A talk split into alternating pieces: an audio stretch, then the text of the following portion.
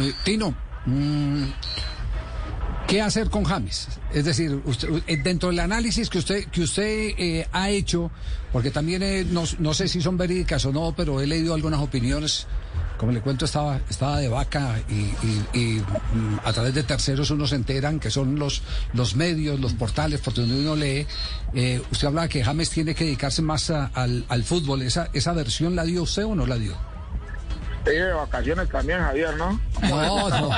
Estaba, estaba de vacaciones, no enfermo, como dicen en todos lados. Sí. No, yo sí, sí lo dije en el programa. Dije que Sí. James, o sea, que, que, que se dedique a jugar al fútbol, que ya no hay más noticias hablando, que se dedique a jugar, que él juega bien al fútbol.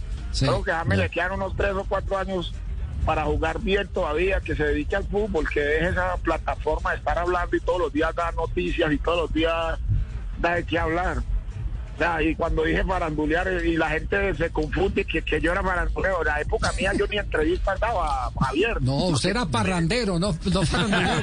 Parrandero y bailador. No confundan. No lo encontraba uno. Sí, sí, La la gente gambeteaba a ve- todos los la periodistas. Claro.